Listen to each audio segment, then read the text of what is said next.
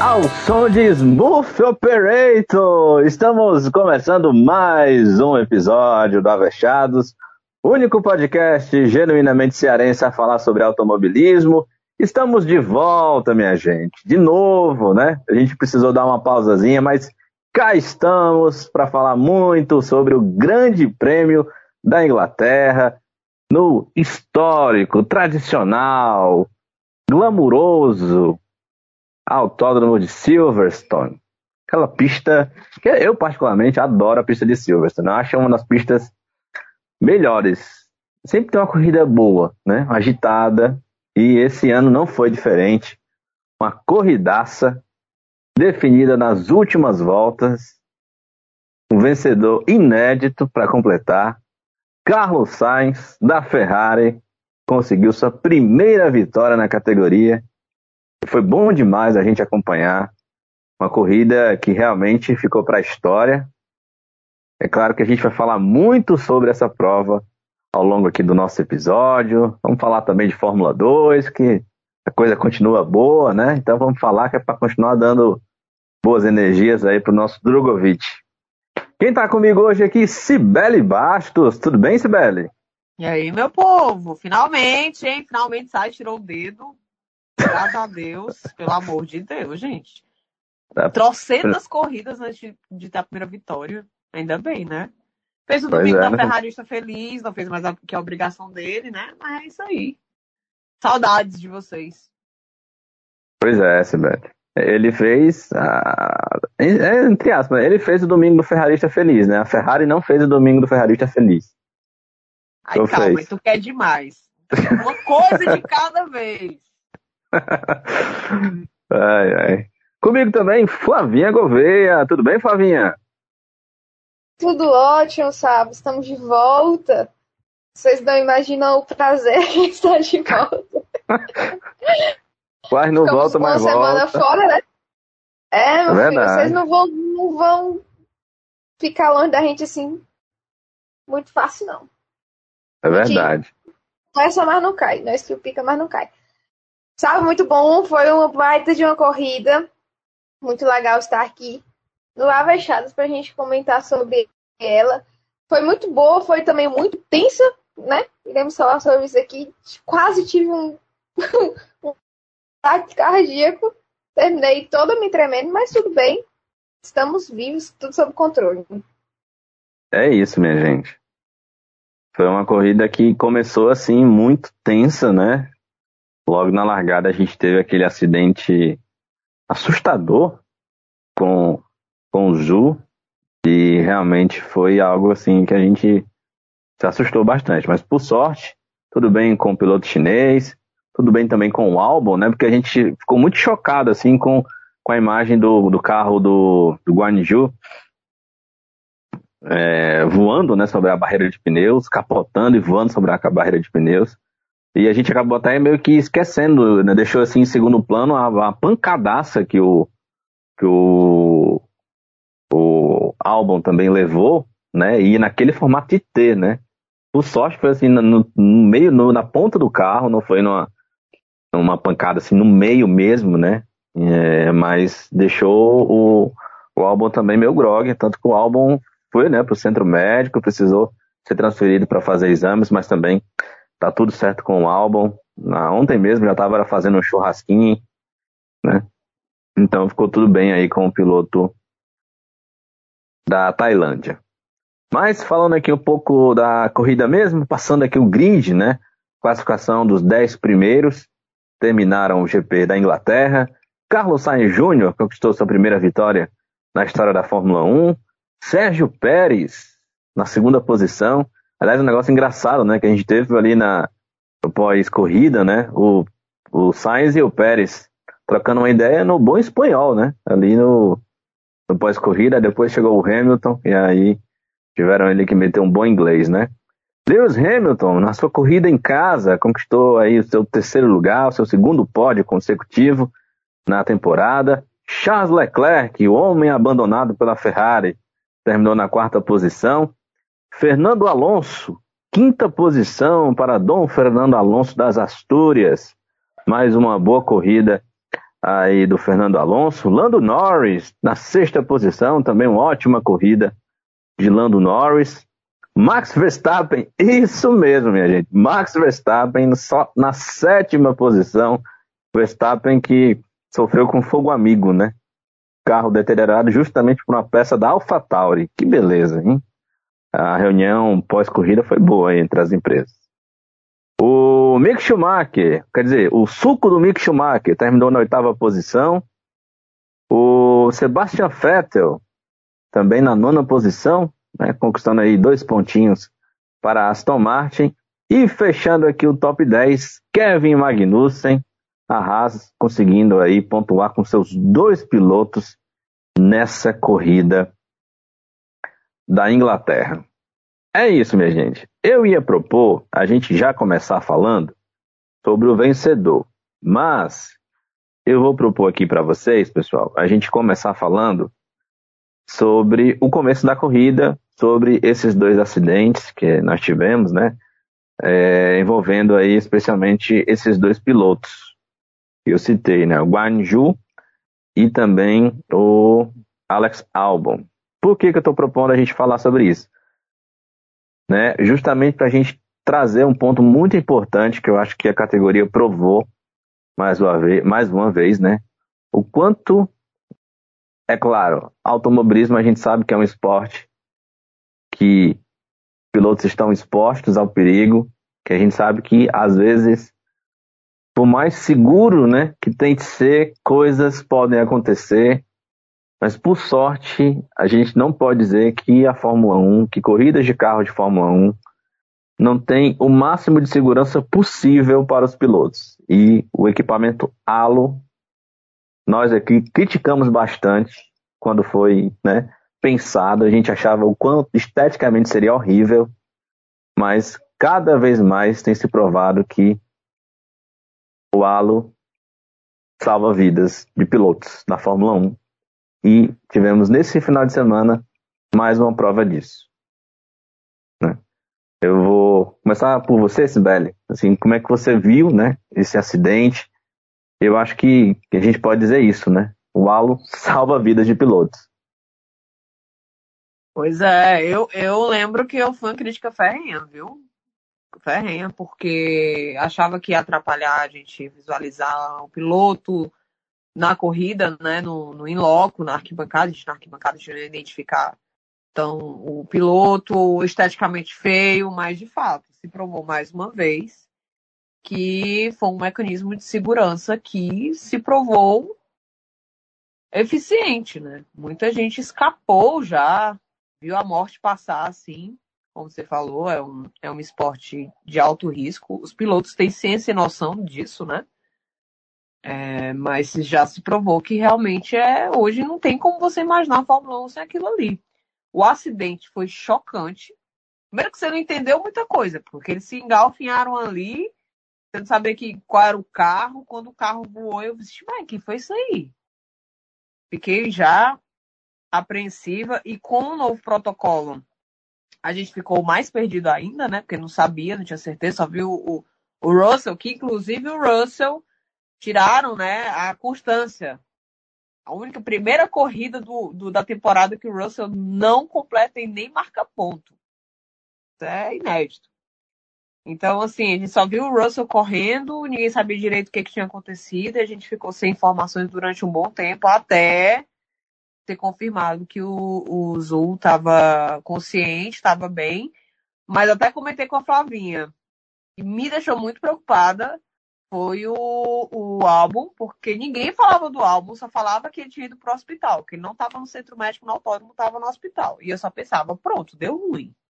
Ninguém fala nada. Corrida acabou e ninguém tem notícia do álbum. A única notícia era, não, o álbum foi pro, foi pro hospital para fazer mais exames. Eu, pronto. E agora? Mas assim, é, eu, eu lembro dos comentaristas colocando culpa na Brita. Eu, eu não sei. Aí obviamente que tem gente ali com vivência não, em loco, né, na Fórmula 1, mas não acho que a Brita teve alguma culpa, digamos assim, no fato do, do, do carro ter catapultado.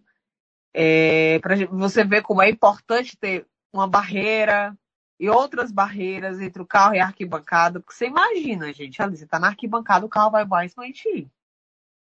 O mais próximo que eu vi disso foi uma Copa, uma Porsche Cup, um carro bateu e uma parte da lataria voou perto de um. Era tipo um, uma torre de. que ficam aqueles. É, a galera com a bandeira sinalizando. Então o cara escapou assim. Ele baixou, entendeu? Então foi o mais próximo, mas mesmo assim, é, deixa muito claro o quão o autódromo, mesmo estando ali, ainda é um espaço seguro, né? Mas foi impressionante, assim. Foi um negócio. E detalhe, teve na Fórmula 2, não foi, Flávia?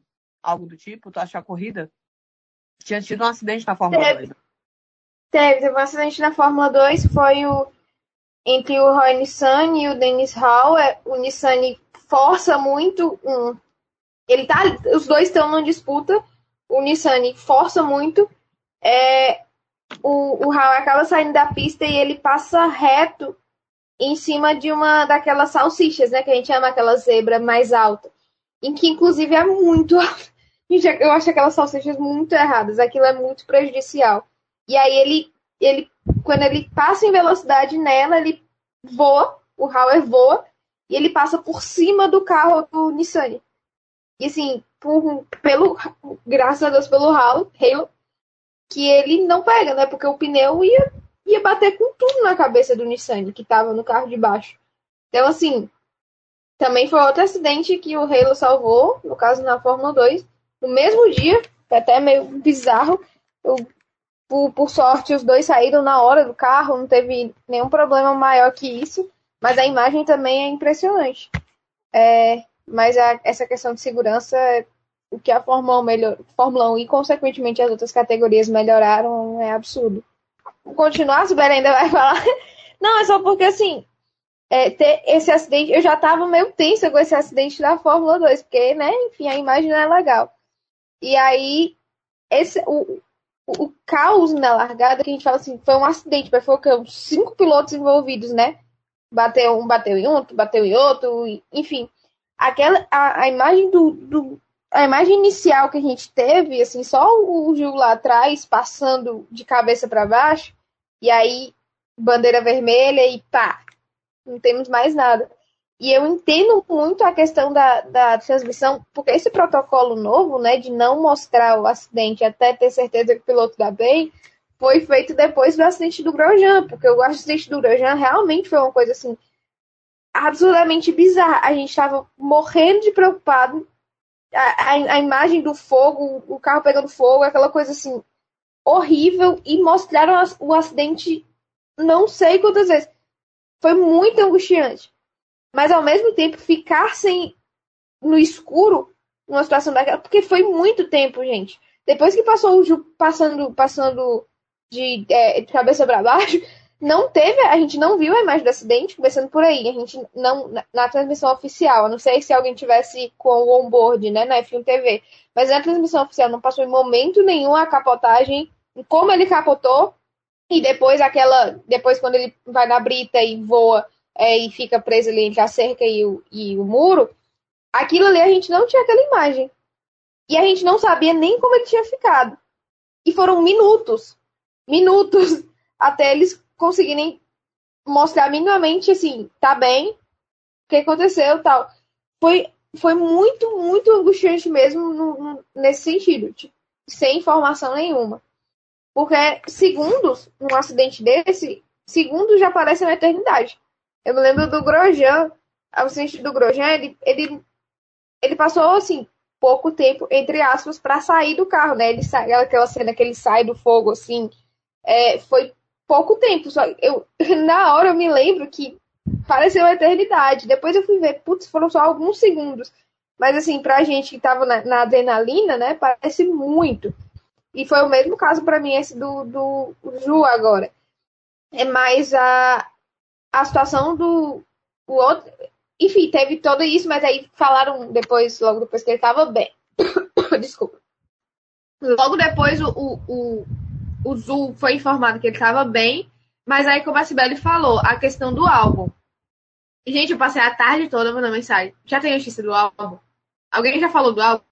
A William já postou do álbum? Porque eu, ele que foi realmente precisado, ele precisou ser levado ao hospital. E a Williams não informava nada.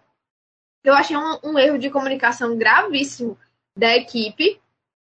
É, ok, que a família devia estar ciente e tal, mas assim, para quem estava acompanhando, para quem viu o acidente, para quem sabe da gravidade que é ali, porque pegou T no álbum. Por mais que visualmente o acidente do Ju tenha sido assim horrível e obviamente foi grave também, pro álbum ter saído ali com fratura, talvez fosse até tivesse uma chance maior. Não vou dar certeza, porque, enfim, não sou engenheira, não sei. Mas a, a questão que de, enfim, qualquer tipo de problema que acontecesse com o álbum, acho que quem estava acompanhando merecia saber, ou merecia saber pelo menos assim, ele tá bem. Eu achei, achei que foi um erro de comunicação da Williams de demorar muito. Eles só deram realmente a informação quando o álbum teve alta.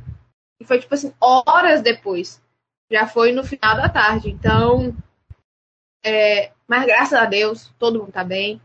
Algo chocante, mas assim, é algo que só mostra a evolução da segurança na Fórmula 1.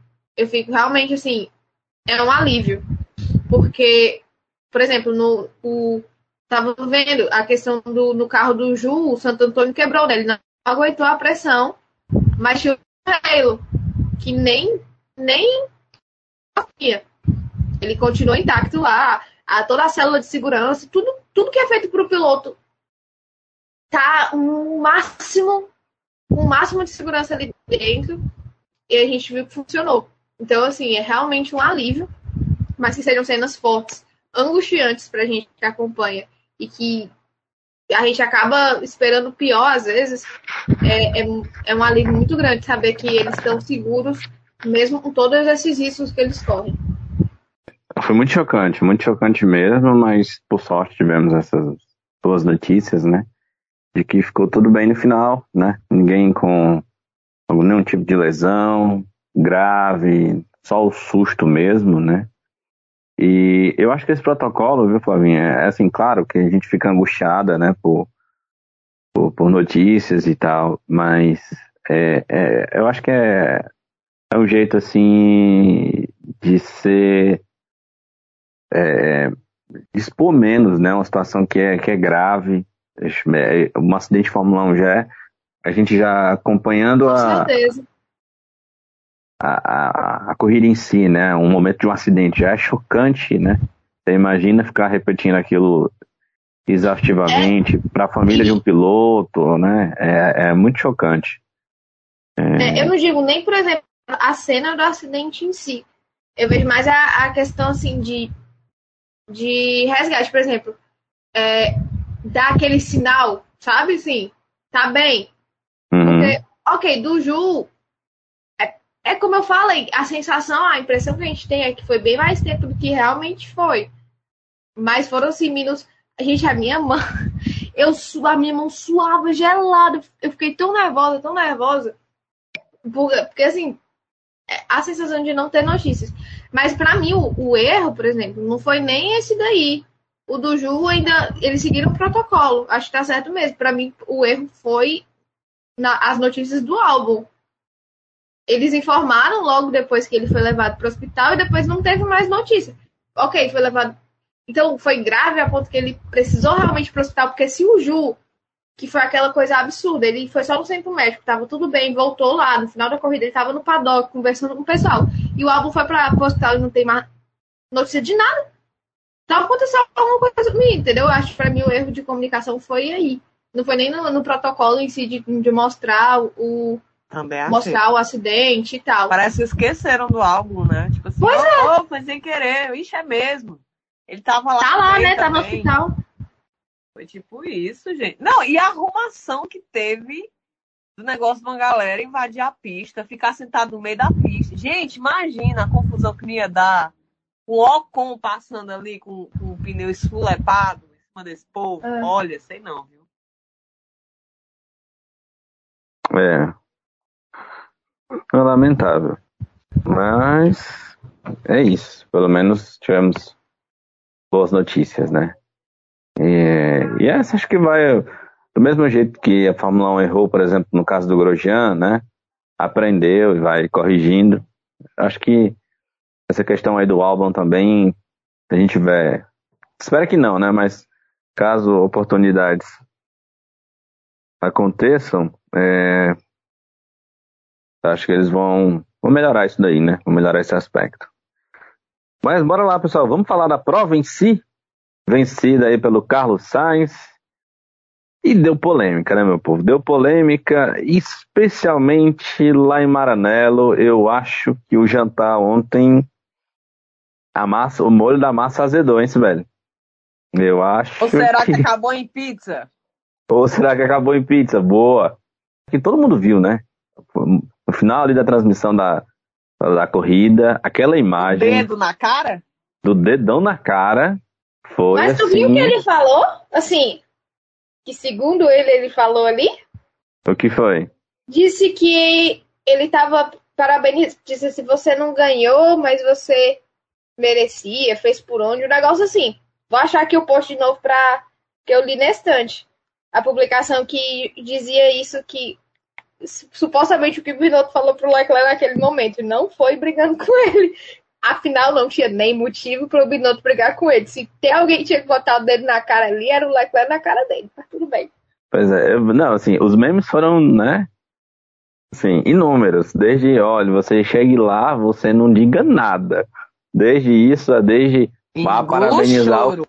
engole o choro, vá parabenizar o Carlos Sainz. Esqueça que o campeonato, esqueça que a gente, esqueça que o que a gente puder fazer para atrapalhar o seu campeonato, nós vamos fazer. Sabe? Teve de tudo, minha gente. Mas assim, foi assim, um show de decisões erradas em relação ao Leclerc nessa corrida. Mas claro que tudo é muito discutível, né? A gente sempre fala que quer ver as coisas se decidirem na pista. E assim a Ferrari optou, né? Foi até um limite do permitido para fazer isso. É claro que houve ali uma ordem de equipe em um determinado momento da prova para uma passagem do Leclerc para cima do, do Carlos Sainz. Mas eu acho que a Ferrari errou demais em estratégia. E ainda teve a sorte de, de, de o Carlos Sainz conseguir vencer a corrida. Porque por pouco ela não coloca tudo a perder. É por aí, Sibeli? Foi por aí na sua avaliação também? Macho, eu não entendi, foi nada. Mas eu já tô vacinada, é a Ferrari. Então, às vezes ela toma decisões que não parecem lógicas, porque realmente não são. Agora sim, é, o Sainz, ele veio numa temporada muito abaixo. Conseguiu fazer uma pole, já foi muita coisa para ele. Teve uma segunda chance de largada, porque ele largou muito mal nitidamente nervoso, ansioso, acredito eu. E ele não fez uma corridaça. Ele não fez uma corrida do tipo vim para ganhar, com a faca nos dentes, do tipo essa é a minha oportunidade de ganhar. Não achei. Tanto é que o Leclerc chegou.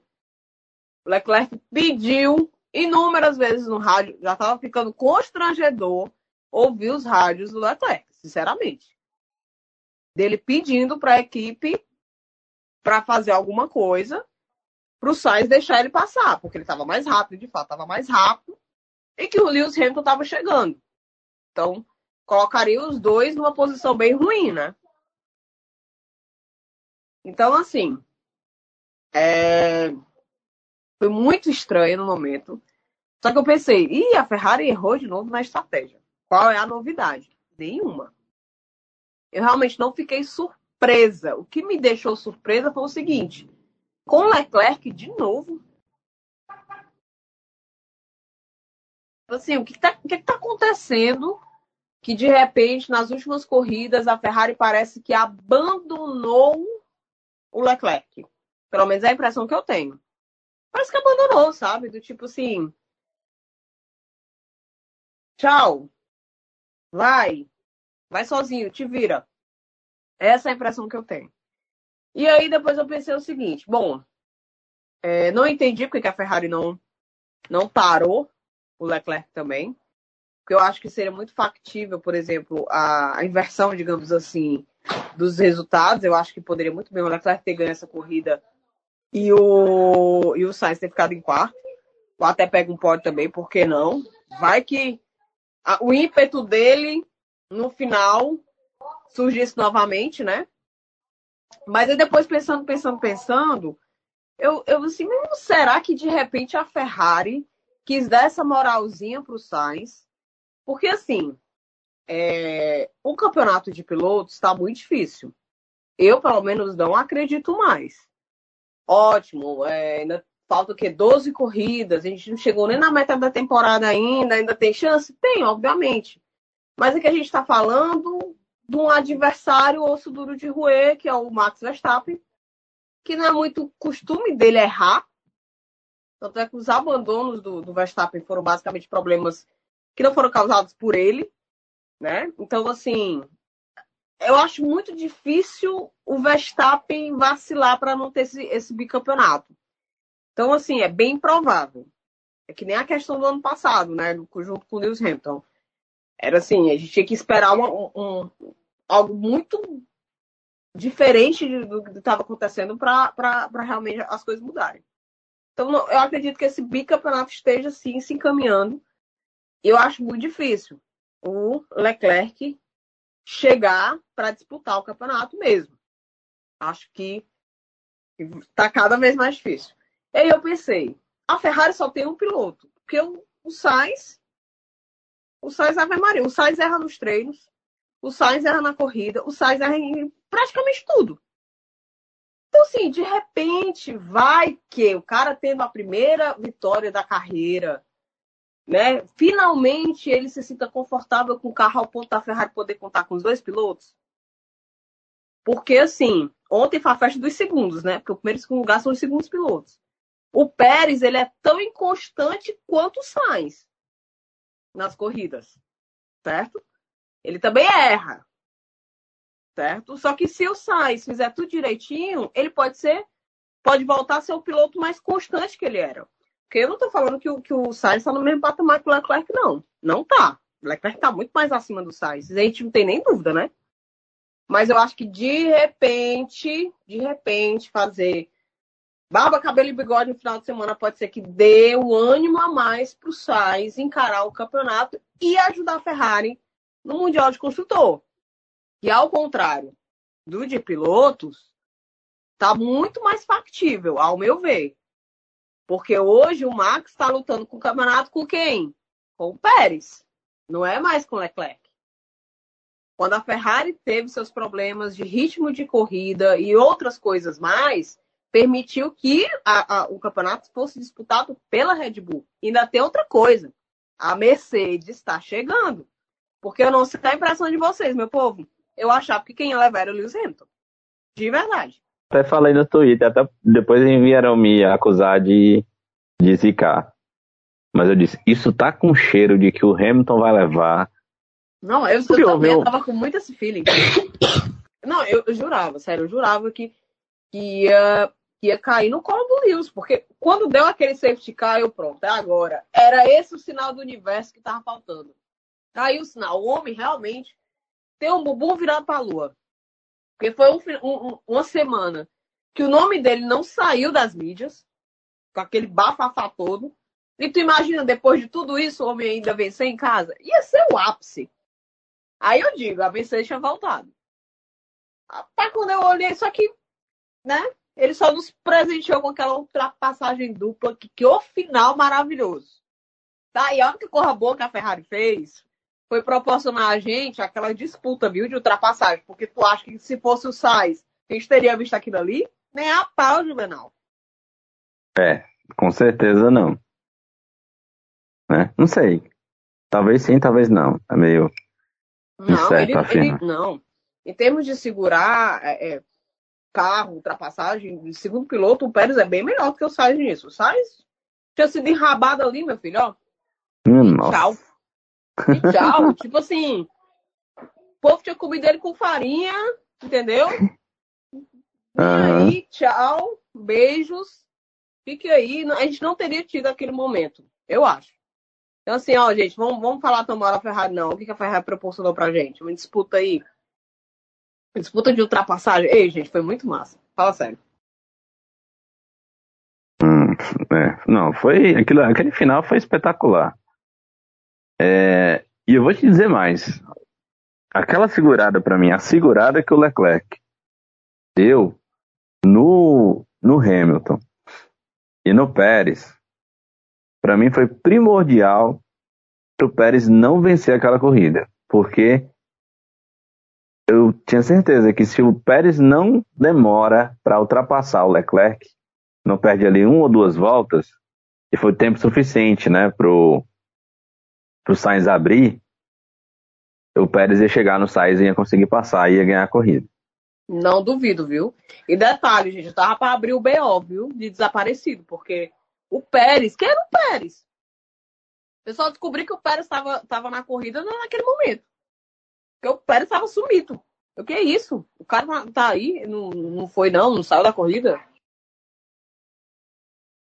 É, o Pérez teve aquele problema, né, logo no começo da corrida, naquele momento também sensacional, no início da corrida, que quando os quatro primeiros colocados brigaram ali loucamente pela, pelas quatro primeiras posições, antes, né, do, do é, é, logo depois da, da relargada, aquilo foi maravilhoso, né? Aquele momento ali foi, foi maravilhoso. E aí o Pérez acabou justamente batendo né, no Leclerc e perdendo ali uma asa e teve que trocar o bico. É, e outra coisa interessante, né, meu povo? Vocês sabem que o Leclerc correu a, a prova toda com aquele problema, né, da asa. Ele não trocou a asa e ele, tava, ele tinha um problema Tem isso, exatamente. de, de perda aerodinâmica do carro. Ou seja, imagina se o carro tá ok, assim, 100%. É, Eu acho que ele teria, teria conseguido faturar essa corrida. Com o Max fora, eu acho que ele teria conseguido faturar essa corrida assim com tranquilidade. Não teria é, passado por essa dificuldade toda dentro da, da prova, não. Ainda teve esse azar, né? Contra ele. É, Mas é isso. É, o... Sibélia, algo mais aí? Eu vou passar aqui pra Flavinha. Você quer Passa. colocar algo mais? Passe. Aí. Vai, né? Ô, ô Flavinha, Passa é, adiante. passe adiante, né? Agora pode passar adiante. Ô, Ô Flavinha, na minha cabeça não entra a ideia de que, por mais que a Ferrari esteja pensando no campeonato de construtores, eu, se eu tenho um piloto com condições de lutar por um campeonato, ainda que ele esteja numa desvantagem, dentro de um contexto de uma corrida, onde seu principal adversário vai conquistar um número bem restrito de pontos, e o meu piloto que está brigando pelo campeonato, ganhando a corrida, ele pode ter uma total condição de reação dentro da competição, por que não priorizar a corrida desse meu piloto? Eis o questionamento. Sabe, me pergunto o mesmo que você. Juro, gente. Eu achei essa corrida ontem. E pra mim foi a postura da Ferrari com o Leclerc, a corrida, em todos os momentos cruciais da corrida, pra mim foi muito estranho.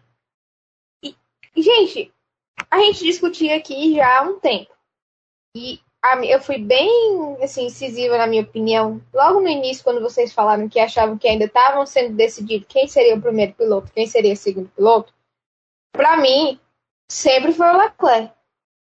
Sempre foi. Ele é o primeiro piloto da Ferrari. E que diabo a Ferrari tratou o Leclerc como se fosse segundo piloto? Porque ele recebeu o tratamento ontem de segundo piloto. E é lógico, sabe? É como você colocou aí. É o cara que tá dentro da minha equipe, é o que pode brigar pelo título. E beleza, tem os con- os construtores, temos que pensar nos construtores também, mas e o, piloto que eu levei ele pra lá, eu- no caso, eu trouxe ele pra ele ser campeão aqui. E aí, no primeiro ano que ele realmente começa com chance de ser campeão, porque eles têm um carro melhor, enfim, aí eu a exceção, eu vou boicotando a- a- as corridas, porque assim, não é o primeiro erro, não é a primeira corrida que o Leclerc abandona por, por problemas da equipe, seja o problema com o carro, seja outra coisa assim. Então, qual é? Qual é a- o objetivo do ano? O que, que a Ferrari quer? Porque assim, realmente, assim, ontem pra mim fez zero sentido a corrida da, da, da Ferrari pro Leclerc. Porque eu entendo a felicidade do Carlos e eu fico feliz por ele pela primeira vitória. O cara conseguiu, no, no final de semana da primeira vitória dele, ainda foi pole, fez pacote completo. Não foi a volta mais rápida, porque o Hamilton quis pra ele. Mas, é, assim, ok, Sainz, final de semana perfeito, muito legal, uh, parabéns. Mas, assim, é muito estranho as atitudes da Ferrari em relação ao Leclerc. E não, a, a fala do Binotto, assim, nada pra mim faz sentido, sabe? É, acho um erro. Eles estão jogando um possível campeonato fora. Acho que agora, inclusive, já era. Porque em alguns determinados momentos eu, eu pensava isso pra falar, não, ainda tem tantas coisas. Mas é que nem o Fortaleza no Campeonato Brasileiro, sabe? Vai desperdiçando pontos assim que poderia ser. Não vamos falar nesse que assunto. era impossível. Ok? Desculpa. Não vamos falar nesse assunto. Em, em Não, cenários quero- possíveis, Eu não quero dormir triste hoje. tá bom. Então não esquece. Não falei de ninguém. Vamos falar da Ferrari. Sem querer ligar a lanterna do celular aqui, vixe. Oh, meu Deus do céu, pop. Não é um negócio desse, não. É muita Então- humilhação, meu irmão. Ô, gente. Desculpa trazer esse assunto, sabe? Só dois sofrimentos. Enfim. Acho que, é, é, como eu disse, então, a postura da Ferrari em relação ao Leclerc ontem acho que foi completamente errada para um- alguém que é o primeiro piloto deles e que é o, o candidato ao título. E que já não é mais tão candidato ao título por culpa única e exclusiva da Ferrari. A Ferrari está jogando um possível título do Leclerc no lixo. Eles estão boicotando o próprio piloto, cara. Não faz sentido. Não faz. Assim, eu realmente fiquei. Ontem eu fiquei revoltada. Não sou nem ferrarista. E fiquei revoltada com o que a Ferrari fez com o Leclerc. Porque, gente, o pobre. é- Mas aí, sabe? Tá uma coisa que, que você falou antes. Você até pediu licença para mim. Mas é fato. Eu acho que às vezes falta um pouco mais de ímpeto no Leclerc. Talvez, assim. um- um- chegar mesmo e botar assim, ó, ei, essa bagaça aqui, sou o primeiro piloto. Às vezes eu sinto que ele, ele é tão polido, ele é tão assim, educado, que, obviamente, nas reuniões lá internas, nos encontros, nas conversas, ele, em algum determinado momento, deve falar algo mais incisivo. Mas assim, pelo menos me passa a impressão de que às vezes falta um pouquinho disso, tipo assim, uma cobrança maior. Que seja mesmo para a imprensa, vamos pressionar aqui. É, é, realmente eles erraram, não sei o que, babá. Porque, gente, às vezes é, é questão de realmente se impor. O piloto é competitivo, o piloto de Fórmula 1 tá em alto nível, quer estar sempre vencendo. Então ele também é chegar dar uma chamada, assim, de verdade. E, e aí? O que é que tá acontecendo, né? O que, que a gente vai fazer? Jogar uma, uma corrida fora, uma corrida que podia ser importante para disputa do campeonato, podia chegar mais perto. Mas agora foi pro lixo, e aí? Na próxima vai dar certo? Ou na próxima o carro vai quebrar? Ou o, box, o, pi- o pit stop vai ser ruim? Ou a estratégia vai ser errada de novo? E aí, o que vai acontecer? Então, assim, acho que tem que, tem que ter uma mudança de postura, tanto da Ferrari quanto também do Leclerc, assim, de, de tentar se impor mais, não sei, algo que, que demonstre algum, alguma reação, porque a Ferrari às vezes é muito apática a tudo, eu fico assim, impressionado. Ô, ô, Flávio, eu acho que ele teria que ter um pouco de Russell, né? O Russell tem bem essa. Ele, ele sabe se impor, né? Mas eu sim, tava sim. também pensando noutra, noutra coisa. É, eu não, isso aqui é só um. Tô jogando, tá? Só que veio na cabeça. É, eu acho às vezes que também pode ser uma diferençazinha, né? De, de geração, sei lá. Porque, por exemplo, a gente tá falando de off, né? Antes de gravar. É, a Ferrari ela teve um momento de ouro na época do- de um piloto que ele tinha noção de processos técnicos e que, por conseguinte, ele poderia cobrar a equipe por esses processos, se eles não estavam sendo feitos. era, um, é- é- era uma época de, um- de um piloto que acompanhava as coisas muito mais de perto, né? E, a- a- e o que eu tenho assim, a sensação de hoje é que parece que o piloto espera. É como se, pronto, é como se fosse um drive-thru. Eu tô aqui pedindo uma coisa, essa coisa vai ser feita, eu fico esperando receber. É, é uma, uma atitude mais passiva, digamos assim, que eu vejo hoje em dia do, do- dessa geração nova de pilotos. Não um, óbvio, posso estar falando uma besteira gigantesca enorme, mas a impressão que eu tenho é que hoje eles não participam mais de forma ativa, de fato. E aí talvez falte um pouco isso para ele ser mais incisivo. Mas também, obviamente, pode ser um estilo dele, né? O jeito dele, ser um pouco mais passivo e tudo mais, de baixar mais a cabecinha, ou de se achar que tem alguma culpa, porque tem muito isso dele, né? Eu falei do Russell porque o, Russell, ele é novo, mas ele é altivo, ele anda com a cabeça erguida, né? É, é bizarro o jeito dele, assim. É- é- é- o Russell é- tem a postura do eu sei que eu sou bom e eu tenho certeza disso. O Leclerc, ele se coloca em dúvida o tempo todo, né? Então tem um, acho que tem um quesinho aí de uma mistura de coisinha geracional junto com vamos trabalhar essa autoestima, menino, pelo amor de Deus. Eu tava me lembrando aqui, né, né, inclusive, pensando nessa coisa do Leclerc, eu acho que também pode ser. A gente tem que lembrar, meu povo, que o Leclerc é um piloto jovem ainda. Esses, esses pilotos estão aí na, na Fórmula 1. né, A gente olha, por exemplo, vê o Max, né? Que a gente ah, considera um piloto experiente, já tá aí na, na Fórmula 1 há não sei quantos anos. Mas o Max é um, um piloto jovem, que começou cedo demais na Fórmula 1, né? E, mas vejam, por exemplo, o próprio Max, né? É, por ter essa bagagem de mais tempo na Fórmula 1, ele soube liderar um, um time. É claro que ele tinha a confiança do, do, do Horner, tinha a confiança do Helmut Marko, mas ano passado ele liderou o time. E apesar de ser um piloto jovem, ele liderou um time rumo a um título. Pode-se discutir aí a questão do, do, do como o título foi conquistado, né, especialmente na questão da última etapa, ok, mas não vou entrar nesse mérito. Fato é, o campeão de 2021 chama-se Max Verstappen. E ele liderou a equipe dele rumo a esse título. A equipe trabalhou para ele para isso. É claro que no caso do, do Pérez, da Red Bull, Pérez sempre soube que seria um segundo piloto para, para o Max, ele iria trabalhar para o Max. Mas você imagina que se o Max não tem uma postura de liderança, de condução das coisas, você acha que o, o Pérez também não ia se sentir pensando que, ah, rapaz, quer saber, o cara não. Todo mundo diz que é para ele fazer isso, que é para ele chegar junto, e o cara não chega. Peraí, que se ele não chegar, eu vou. Eu não tenho nem dúvida, viu, sabe? O cara, o cara tem um histórico de, de, de conseguir agrupar pessoas. Ele é muito bem querido nas, nas equipes que ele passou, porque ele consegue cativar todo mundo. No instante ele pegaria ali a Red Bull pra ele. Pois é. É isso. Você imagina só o, o, o que o Alonso fez na, na Ferrari com, com o Massa. O Massa estava lá na Ferrari desde 2004, minha gente. Foi piloto da equipe em duas disputas de título. Perdeu um, em 2008 de um jeito que só porque os deuses do automobilismo quiseram que ele não ganhasse aquele campeonato.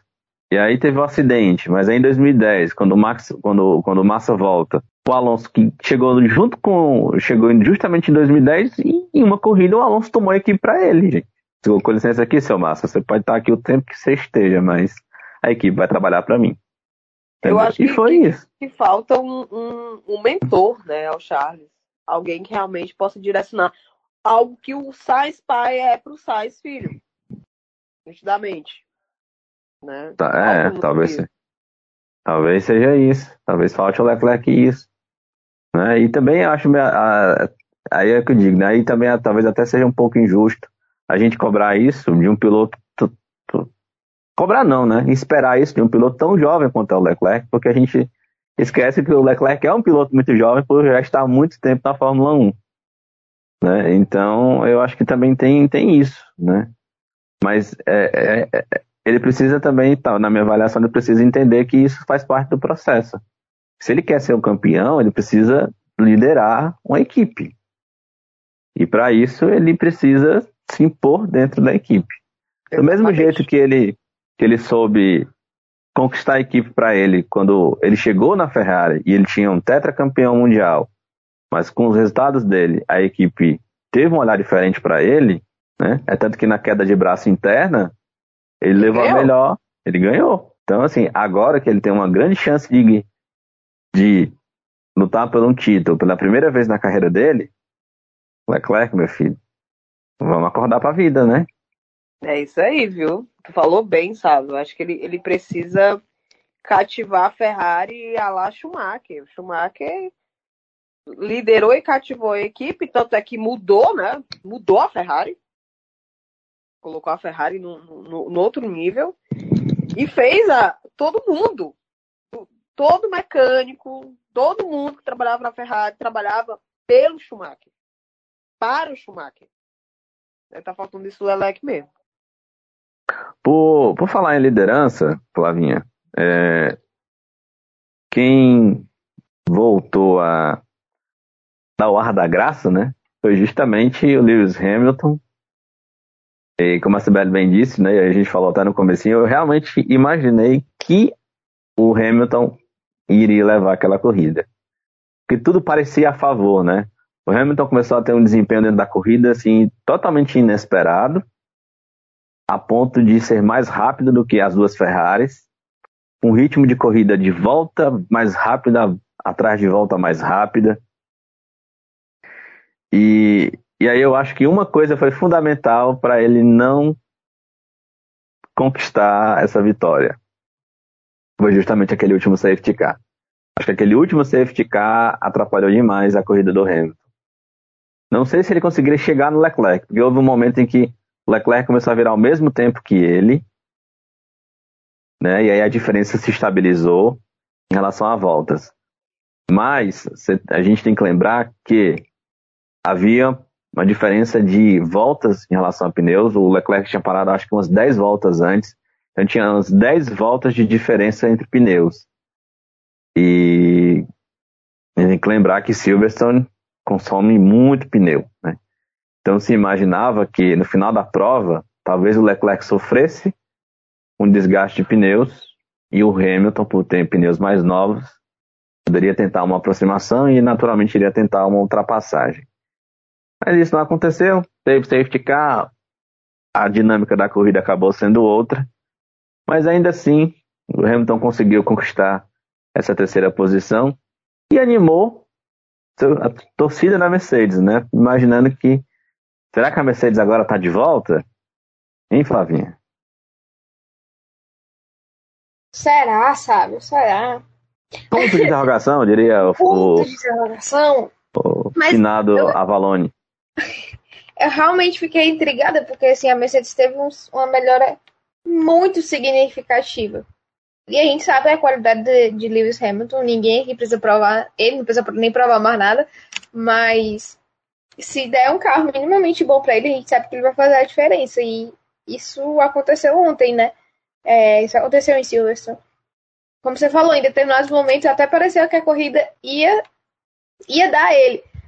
É, mas eu acho muito interessante. É bem óbvio, na verdade, que a Mercedes ia melhorar. A gente falou sobre isso aqui nos episódios iniciais, quando estava aquela draga, que assim, tava algo inexplicável é, a situação da Mercedes. E a gente falou, cara, a Mercedes tem condições, a Mercedes tem financeiro, a Mercedes tem inteligência e mão de obra para isso. Em determinado momento ela vai melhorar. O campeonato provavelmente acabou para ela? Sim. Mas assim, a gente esperava já que ia ter essa melhora. Que a Mercedes não ia ficar daquela forma para o resto da temporada. E é o que está acontecendo. É uma, melhora significativa. É, a gente sente isso nos dois. Apesar do George não ter terminado a corrida por motivos externos, né, no caso do acidente, que tirou ele da, do GP, é, ele vinha na regularidade, o Hamilton estava sofrendo um pouco mais, mas a gente vê até agora o próprio Hamilton muito confortável. Eu gosto de analisar até às vezes o, o fora, né, o extra-pista, porque o Hamilton tá aparentemente mais tranquilo também com o carro, assim, ele, ele reclamou bastante, né, ele falou, apontou bastante os problemas do carro, mas aparentemente esse final de semana o encaixe estava muito bom. Pode ser muito também em favor da pista, né? a Silverstone ajuda bastante, mas acredito eu que, que a, a, Mercedes realmente evoluiu e é muito bom. Eu acho ótimo é, ter, por exemplo, aquele momento, teve um determinado momento que tinha uma disputa assim com umas cinco equipes diferentes. E o Sérgio Moro estava até quase tendo um ataque cardíaco enquanto narrava. Mas, assim, foi muito, muito massa. E é muito bom ver a Mercedes ali. Até porque isso vai ajudar na disputa do campeonato de piloto, na campeonato, de construtores. Porque, assim, não necessariamente a Mercedes vai encostar ali e vencer. Não estou dizendo isso. Mas ela vai poder tirar pontos importantes de um ou de outro em, em determinados momentos. Que vai deixar a disputa mais emocionante. Então, assim, eu acho ótimo que a Mercedes evolua para a gente ter uma briga ali em cima, porque é como a gente sempre falou, a dominância é péssima. Quando a gente tem duas equipes brigando, é ótimo. Se a gente tem três equipes brigando pelo no topo, é melhor ainda. Então, assim, a evolução da Mercedes é visível. Vamos ver no próximo corrida, já no próximo final de semana, é, com os dois carros na pista, né? Se tudo der certo, e, e ver se a Mercedes consegue repetir esses resultados uh, os bons resultados, o bom desempenho, é, para poder falar mais, mas assim, já foi muito legal ver o Hamilton sendo Hamilton de novo. Porque assim, em determinados momentos a gente esquecia de como era o Hamilton vencedor, né? Ele ficou tão realmente mal nesse início de temporada que, que a gente questionou, tipo, putz, é, é estranho ver o Hamilton dessa forma e ver ele no pódio de novo, bem, é, pilotando muito. Assim, teve vários pilotos que poderiam ser o piloto do dia, e ele com certeza foi um deles. Então, assim, é, merece. É, é legal demais ver mais uma equipe, não pela dominância, mas é não querendo que volte a dominância, mas querendo que aconteça uma disputa, e quanto mais equipe nessa disputa, melhor. Aliás, gente, na boa, eu entendo que assim, o Pérez, dentro do contexto da corrida, foi um excelente resultado, né? Para quem foi lá para trás, depois voltou, conseguiu terminar em segundo. Mas, meu povo, colocar o Pérez como piloto do dia.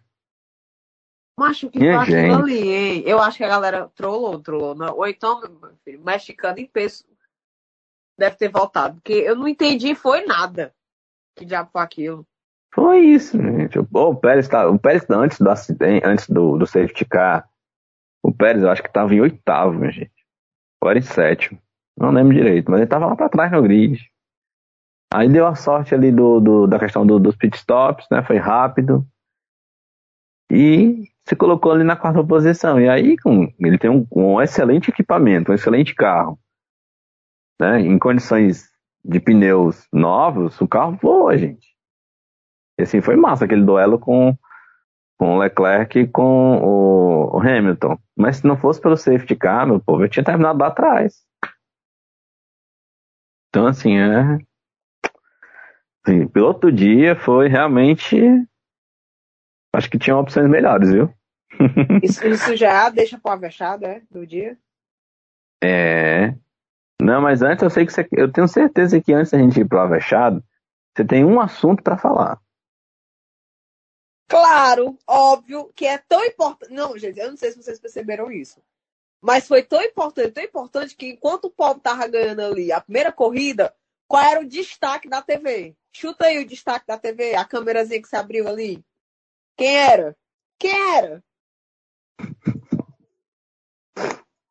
O filho do homem. O homem! Eu, eu, eu comento, comentando nos meus grupos né, de, de, de Fórmula 1, a galera, meu Deus, grande. Meu filho. Dia que, sei lá, o Lewis Hamilton fizer um filho, esse filho for pra Fórmula 1, aí vocês vão entender o que, que é. O filho do homem, cara. Não, eu fiquei assim, eu, caramba, tô dando ênfase no, no, na primeira pontuação do Mickey, né? Finalmente esse dia chegou. Graças a Deus. Obrigada, meu pai. É, fez uma corrida consistente. Acho, acho que o Vespa deu um, umas exageradas com ele ali em, em termos de corrida, mas lance de corrida normal. Daria, assim, se fosse uma voltinha a mais, acho que daria pra, pra passar, por que não? Mas, assim, foi incrível. O Sainz ali, prestes a receber a bandeirada e a TV abertazinha ali no, na- no quadradinho do chumbo. E eu, eu morta de feliz. Morta de feliz. Queria nem saber do, do outro. Aliás, né? eu- assim, sinceramente, eu ter que ouvir em espanhol, é, francamente. Mas era o que tinha. Mas eu fiquei muito feliz pelo Mickey, ó. É isso. Inclusive o pobre levou uma espremida ali, viu? Hum, macho, ele. Quase virou suco, viu? Ali foi, viu? Rapaz, mas disseram que tava valendo, né? Aliás, que espremidas foram coisas que estiveram bastante presentes nessa prova. Inclusive do próprio Sainz. Eu achei que ele deu exagerado ali com o Max na, na, na segunda largada. Eu, Vixe, Maria, vai metendo muro mesmo. É, não, todo mundo ali espremeu. O, Eu pensei em vários momentos Sainz. que a galera ia se bater, ia assim, ia eu disse, ser o E eu caos. fiquei, rapaz, tá valendo mesmo tudo isso aí mesmo. Pode espremer assim mesmo. Rapaz. Porque, ó, teve espremida do, do Sainz no começo. Teve uma espremida do Max. No do Sainz no Max. Teve uma espremida do Max com alguém. Não lembro agora com quem foi. Teve uma espremida do Hamilton com Leclerc. Teve uma espremida. Aí teve a espremida do Max com, com o Schumacher. Enfim, espremida foram coisas que não faltaram em Silverstone nesse domingo. Então é isso, minha gente. Vamos lá então para nossa eleição. Algo mais a acrescentar? Silêncio ensurdecedor nos diz tudo. Bora lá então para nossa eleição. Começando sempre com o lesado e a vinheta.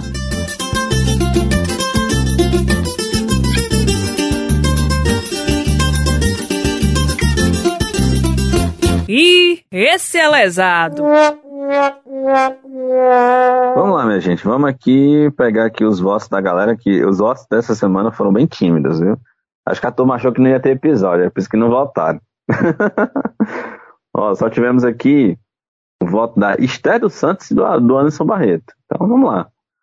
A Esther votou para Lesado na Ferrari pela péssima, pela péssima estratégia com Leclerc.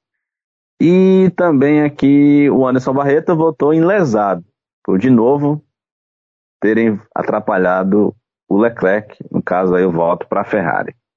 Ô Sibeli, o seu voto aqui segue do pessoal? Eu bem que podia, né? Dar um voto pra Ferrari e tal. Mas eu vou dar um voto.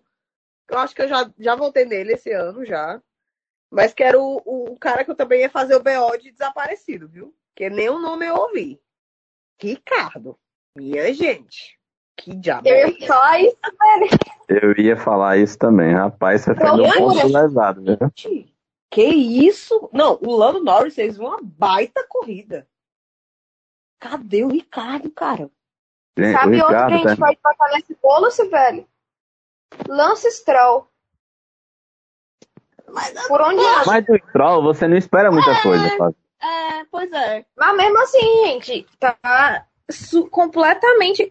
O Stroll, a classificação dele foi o quê? Em último? Penúltimo? Até o Latifi, foi- gente, chegou no Q3 Gente, e o Latifi, Stroll continua. Latifi, realmente. Pelo amor de Deus. Dos que terminaram a prova, o. O Stroll. ó, o Stroll ainda terminou na frente do, do, do Ricardo, meu povo. Ixi, a- aí, aí a humilhação tá completa, velho. Porque Ó. Stroll, 11, Latifi, Stroll- 12. Isso, Ricardo 13 terceiro e Ricardo, Tsunoda 14 quarto foram os que terminaram a prova. meu povo, Tsunoda também rodou, bateu do no Ricardo. Gasly, rodou, também foi o caos, né? É, o Tsunoda também deu, né? Podia também entrar aqui com uma menção Pois é. desonrosa, viu? Porque lascou a corrida, a própria corrida, e ainda levado o E a companheiro de, Gasly. De rodão. E Literalmente. na brincadeira deles também sobrou pro Verstappen, né? E ainda, é, e ainda atrapalhou o Verstappen. Minha nossa. O combo do. Gente, pra lesado tem um monte. Tá difícil escolher o lesado hoje. Mas eu vou, eu vou de Ricardo, viu? Porque. Eu também acho que eu vou de Ricardo, foi a minha primeira ideia. Porque. Tá, ó, vou até resgatar aqui qual foi a posição que o Ricardo largou. Na minha opinião, ele largou entre os, entre os 10. Ou foi.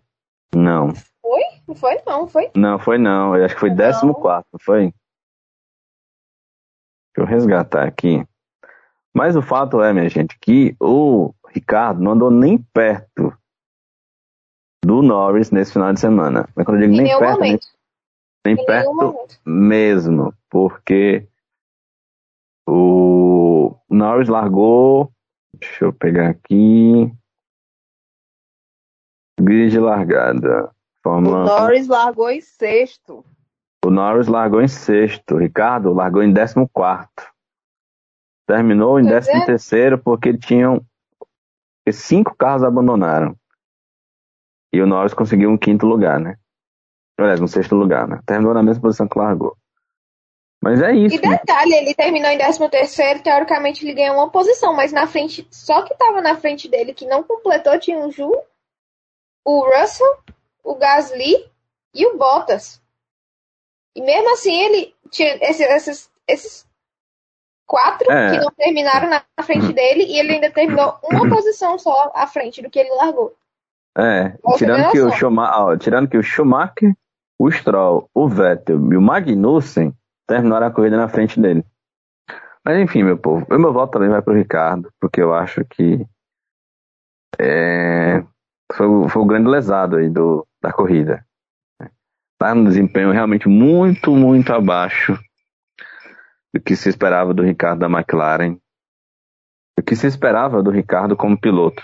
Uma pena, porque eu gostava, eu gosto muito do Ricardo. Acho ele um piloto muito talentoso.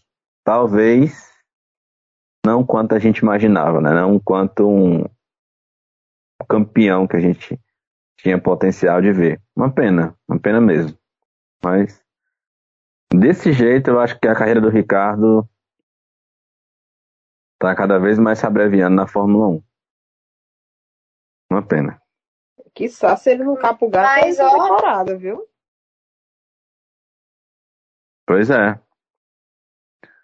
É isso, porque saindo da McLaren eu não consigo ver em outra equipe, não, assim. Um- Uma vaga, né, para ele assumir em outra equipe. É, uma pena, uma pena mesmo. Tanto que Mas leva só, só um- destacar Sim, uma coisa, menção desonrosa para a Ferrari também, tá? Concordo com os ouvintes, porque mereceu também pelo que ele fez, pelo que a equipe fez com, com o Leclerc, mas é porque realmente o Ricardo decepciona tanto que a gente acaba que votar nele de novo. É. Ah, Eu volto com dor no coração, gente, porque eu adoro o Ricardo. Eu acho que ele é um baita piloto. Só que, assim, eu não sei.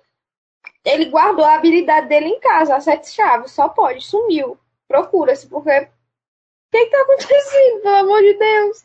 Vamos compartilhar no Instagram, procura-se. Procura-se. procura. É. É isso. É... Então é isso, minha gente. Vamos lá então pro Avechado com a vinheta. Se garantir muito, mas se garante, se garante, se garante, mas.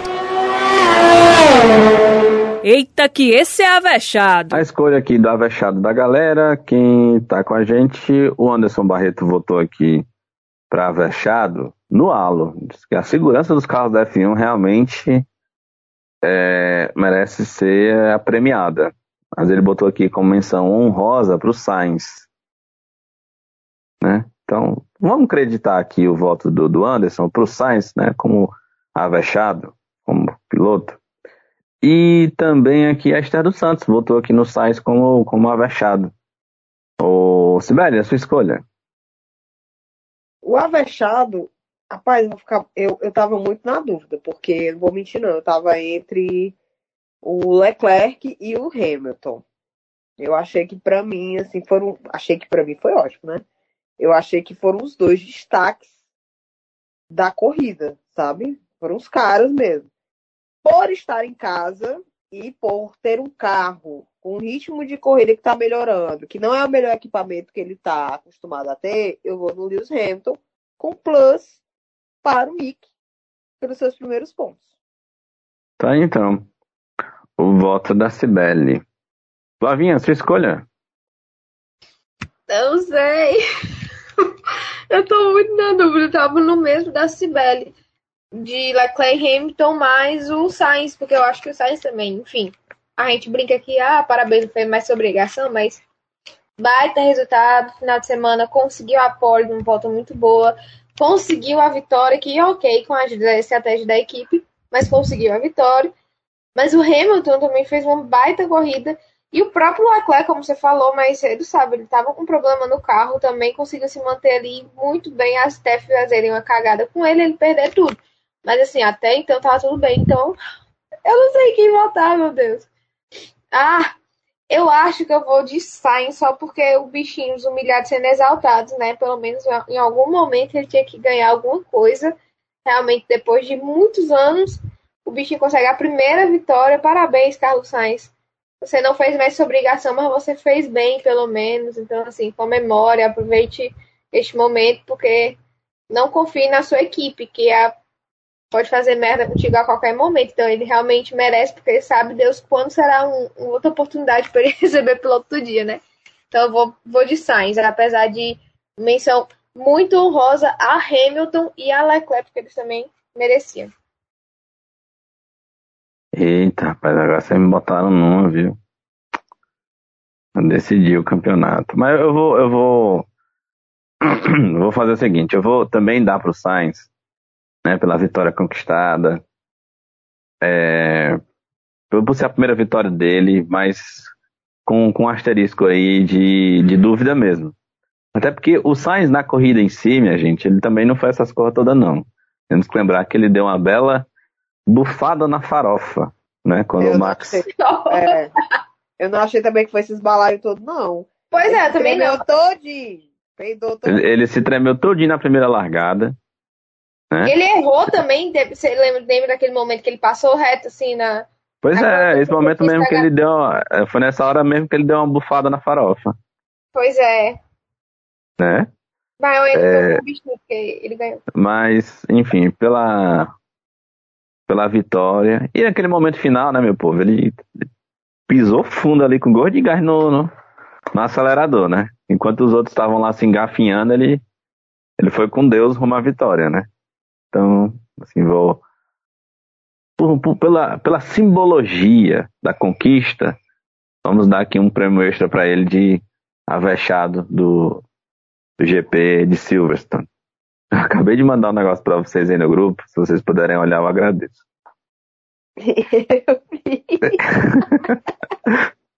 Pra quem não tá entendendo nada, é uma charge. O pessoal do Alpinista F1 colocou no Twitter que é o Leclerc chegando com o carro para parar no pit stop e os mecânicos dele estão jogando poker. e por lá ficam. É, Foi bem, né? Isso mesmo. É, então é isso. O Sainz leva aqui o prêmio de avexado do GP de Silverstone. No mais, um toque rápido, Flavinha, aí da F2 com Drogovic na liderança do campeonato. Hum, segue o líder. Não Assim, zica, não zica, ai calma. meu Deus. Ei, o pobre do. Salve tá. Né, o Salve tá traumatizado. O cara pode. Ele tá, ele tá. É, que chega um que diz que ele zicou. É, É, pois é. Não, vamos lá. O, esse final de semana, o carro não tava dos melhores.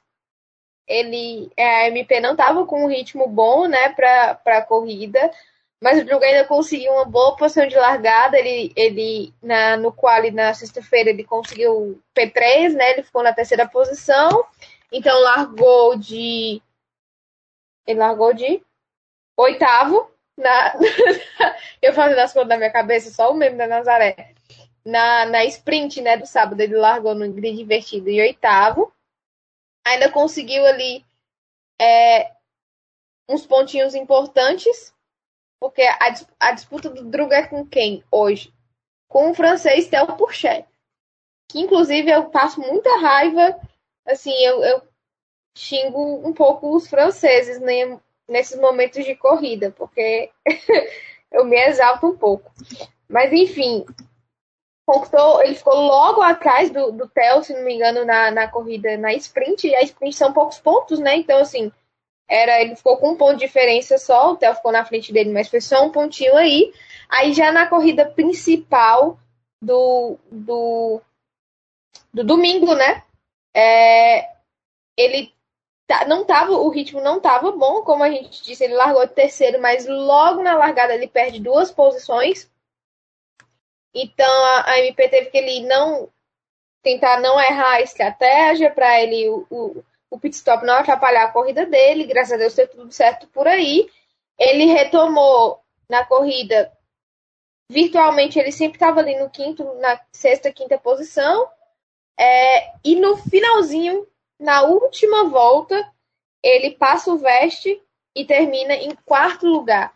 O Purché foi o segundo. Ele largou de quinto e, e terminou na segunda posição. Mas de segundo para quarto ali, graças a Deus, ele conseguiu manter a, a distância mínima pro, pro Purché. E segue o líder do campeonato, segue o líder. Deixa eu só conferir como está o campeonato neste momento, porque a, a, a diferença ainda é considerável. A gente. Peraí, só um minutinho que eu vou pegar os números para passar para vocês direitinho. Mas o Drugo ainda está em uma vantagem boa na liderança. É uma vantagem, bota, deixa ele assim, um pouco confortável, mas é aquela coisa, tem aquela pressão de sempre, né? Vamos lá, ele está em primeiro com 148 pontos, Puxé aparece logo em seguida com 106. E aí surge o americano Logan Sargent, que foi o, o, vencedor da corrida principal desse final de semana, que ele está em terceiro com 88. A gente tem que preocupar na Fórmula 2 muito com essa questão, porque às vezes alguém que não estava tão bem ganha um sprint aqui, faz um pódio na principal ali, aí ganha uma corrida principal e quando você vê já tá lá em cima, né, do nada. Então, assim, é, é bom o, o Drugo, o foco no momento é o Porsche, mas enfim, tem essa, esse, o Sargent que tá aparecendo aí bem forte nas últimas etapas.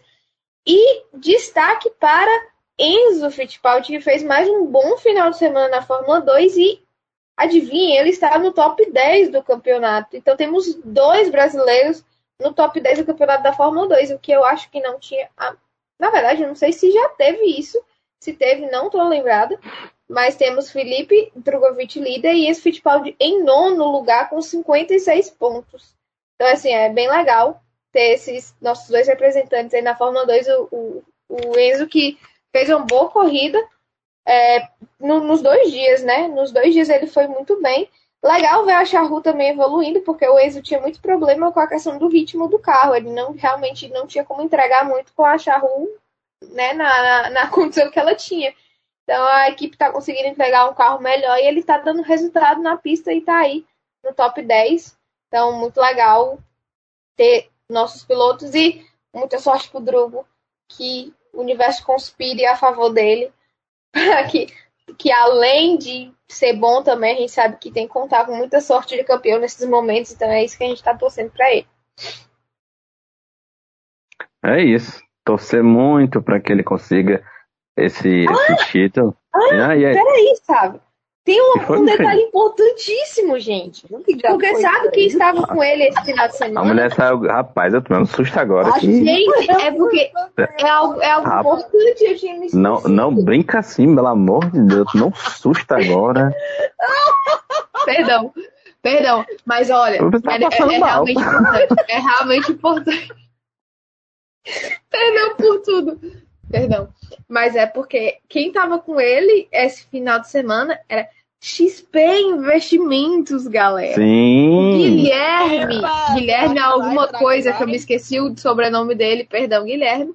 Mas o Guilherme da XP Investimentos passou todo o final de semana com o Felipe Drogovic. Inclusive, ele já estava né? com um novo patrocínio nesta etapa. Ele estava com a Bigorila, tanto na luva quanto no carro.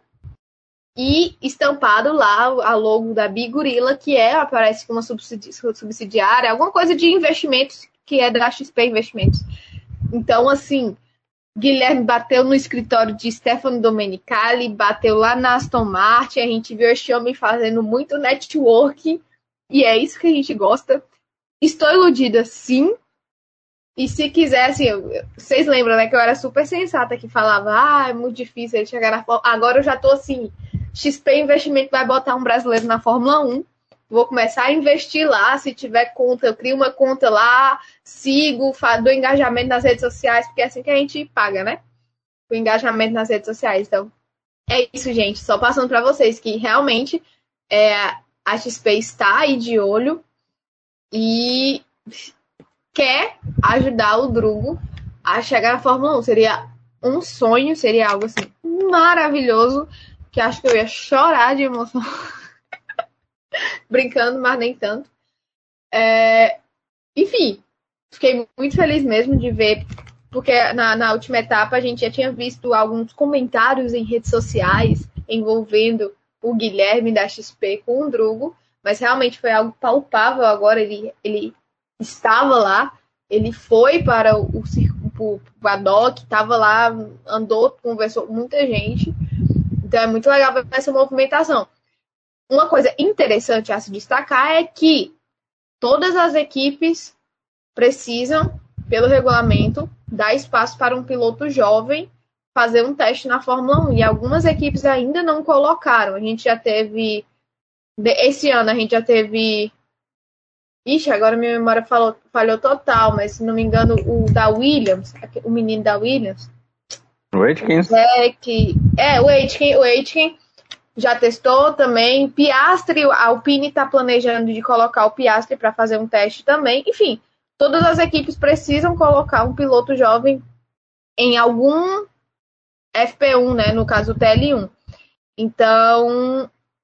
Alô, vai McLaren. que, vai que esse, esse movimento da XP consegue pelo menos um TL1, né? Já é algo, já é um passo a mais que a gente fica Ah. na esperança de conseguir. Seria, assim, realmente emocionante. Alô, Mais McLaren. informações. Alô, McLaren. Alô. Vi aí que o Ricardo não tá tão bem. Alô. Vi aí que vocês apagaram as fotos. Vi né? aí que vocês apagaram, mudou o status de relacionamento. Tá tudo bem É aí. gente. Oi, Mais sumida. informações, qualquer coisa tra- traremos aqui ou nas nossas redes sociais, mas é, a esperança tá aí, né? Ah, Para quem estava completamente desiludido, agora já é algo, já é algo, alguma movimentação maior e Algo mais palpável, né? Chego, fico nervosa, é algo mais palpável agora, sabe? Realmente, assim, eu chego, fico emocionada só de pensar na possibilidade. Ave Maria. Eita. Ai, meu Deus do céu. É, é isso, minha gente. Vamos torcer. Vamos torcer pra que, que dê certo. É isso, minha gente. No mais. Acabou? Vamos embora? Pois Foi com Deus, né? Valeu, Sibeli. Até a próxima. Falou, valeu, meu povo. Foi ótimo estar aqui com vocês. Vamos para a próxima mesmo. Vamos ver como é que vai ficar esse negócio dessa vermelhinha. Ave Maria. tchau, tchau, Sibeli. Tchau, Flavinha. Até a próxima. Tchau, Sábio. Tchau, Sibeli. Tchau, todo mundo. Até semana que vem. Cheiro. Um cheiro. É isso, minha gente. Lembrando que semana que vem já, não dá nem tempo de descansar muito, não. A gente já tem Grande Prêmio da Áustria, lá em Red Bull Ring, aquele circuito, né? Bacana, de sobe e desce, circuito rápido, onde normalmente a Red Bull se dá muito bem. Né? Vamos ver como é que vai ser nesse final de semana, né? É isso. Encontro marcado no próximo, na próxima semana, no próximo episódio aqui do Avechados. Grande abraço para todo mundo e a gente se encontra. Tchau, tchau.